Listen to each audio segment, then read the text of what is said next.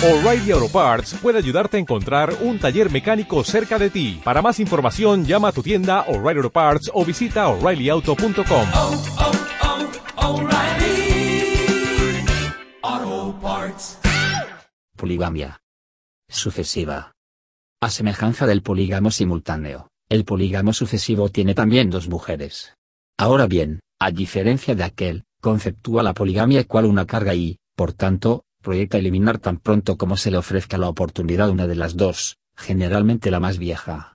Así, pues, mientras que el polígamo simultáneo practica la poligamia dentro de sus posibilidades, en los polígamos sucesivos alternan las fases poligámicas con la monogamia y, de resultas, ese ritmo cambiante está en relación directa a los medios económicos que puede reservar para las mujeres según sea el valor atribuido por un hombre a la satisfacción de su impulso protector o su instinto sexual, los polígamos sucesivos se dividen en dos categorías. 1. Hombres que buscan sin cesar nuevos objetos de pupilaje, eternos padres. 2. Hombres que buscan sin cesar nuevas compañeras sexuales, eternos célibes. Indudablemente, el eterno padre representa la variante más frecuente de la poligamia sucesiva. Este es el hombre que aprecia, sobre todo, el impulso protector y, por tanto, cuando elige compañera considera en primer término esta cualidad, debe ser lo más aniñado posible. Como las mujeres solo pueden parecer infantiles hasta los 25 años o, a lo sumo, los 30, un hombre semejante necesita buscar nueva compañera cada 10 años. Siendo así, el número de hijas adoptadas en el curso de su vida debe mantener una relación directa con su fortuna, pero no solo el número, sino también la clase. Los nuevos ricos prefieren muchachas lozanas el tipo campesino, los hombres de la alta sociedad y los estetas optan por la variante enfermiza, el tipo maniquí. Sea como fuere, siempre será imprescindible que la protegida dé una impresión auténtica de desamparo. Pues, apenas se sospeche que la desvalida puede valerse muy bien por sí sola, fallará el automatismo del impulso protector. Si, al cabo de pocos años, la esposa adoptiva adquiere la apariencia de una persona adulta, será preciso reemplazarlas sin dilación. La búsqueda de una sustituta adecuada es el período monógamo del polígamo sucesivo y equivale al embarazo de la mujer. Como los juegos infantiles son la profesión mejor remunerada de la mujer, ese eterno padre no tardará mucho en encontrar una suplente, siempre y cuando sea verdaderamente acaudalado o ejerza una profesión lucrativa. Apenas encuentre la nueva hija y se ceciore de que ella lo necesita, otorgará una dote a la envejecida primogénita. Casi siempre se trata de la casa donde ha habitado, más pluses de alimentación hasta las segundas nupcias de aquella, para consagrar todas sus energías a la juvenil descendencia. Naturalmente, no utilizará cochecito de niño para pasear a su bebé, sino un Lincoln o un Mercedes, tampoco dejará que la miren las vecinas, sino los amigos o colegas. No obstante, ambas imágenes son idénticas. Desde luego, nadie le preguntará si su bebé, sabe hablar ya o ha echado los primeros dientecillos, pero sí se le dirá, jovialmente, que su pequeña es encantadora. Y eso lo enorgullecerá tanto como a una madre o un padre. Cierto, la pequeña es encantadora, responderá él, pero tiene una hermosa cabeza muy dura y a veces, en la cama, es de un salvajismo delicioso. Como el eterno padre no solo forma parte de la clase adinerada, sino que también figura entre los burgueses, existe asimismo una variante burguesa de la poligamia sucesiva fundada en el impulso protector. El hombre burgués no tiene suficiente dinero para buscar con frecuencia nuevos objetos de pupilaje. Ahora bien, tras 20 o 30 años de intensa actividad profesional consigue atesorar casi siempre una pequeña fortuna y, algunas veces no pocas, la invierte en una segunda adopción. Según un dicho popular, se trata de su segunda primavera.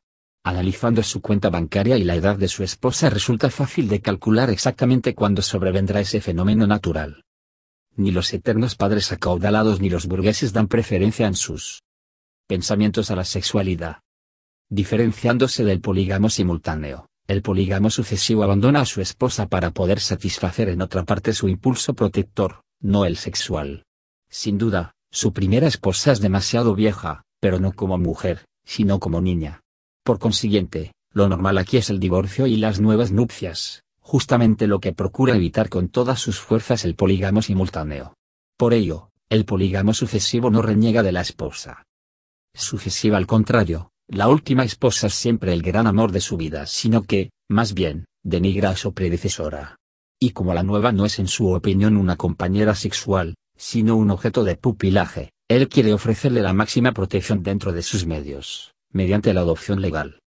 A diferencia del eterno célibe, el eterno Padre, no teme la impotencia. Lo que él quiere decir no es escucha, soy todavía tan potente que puedo satisfacer incluso a mujeres muy jóvenes, sino escucha, soy todavía tan eficiente que puedo tomar bajo mi tutela a esta niña inocente. Un eterno Padre.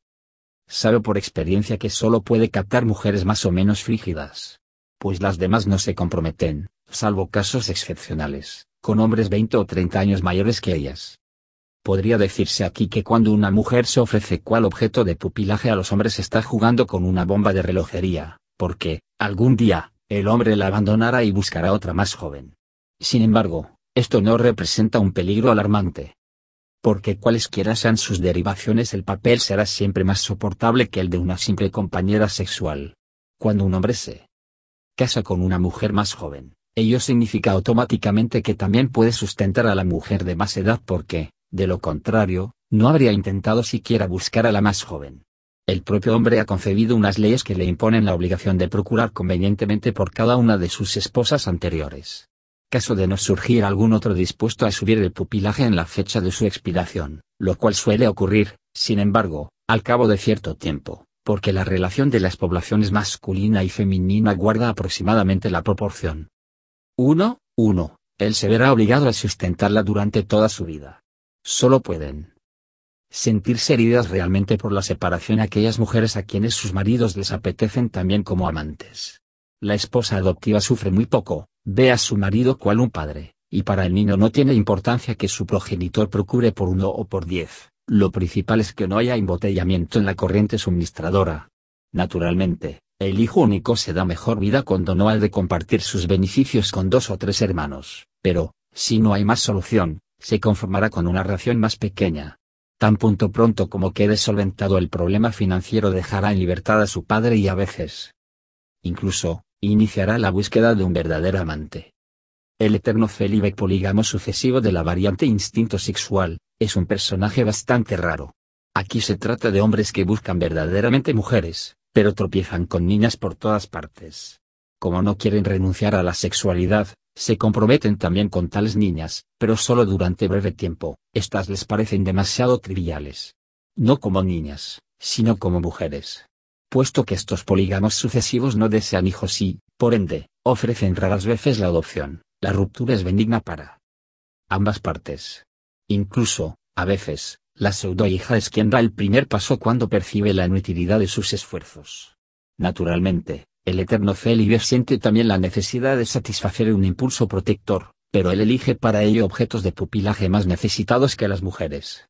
No raras veces. Punto lucha, como idealista, por la justicia y la libertad, toma partido por los postergados sociales o bien en su profesión médico, funcionario de la previsión social, político encuentra tantos objetos merecedores del altruismo que puede saciar su instinto protector.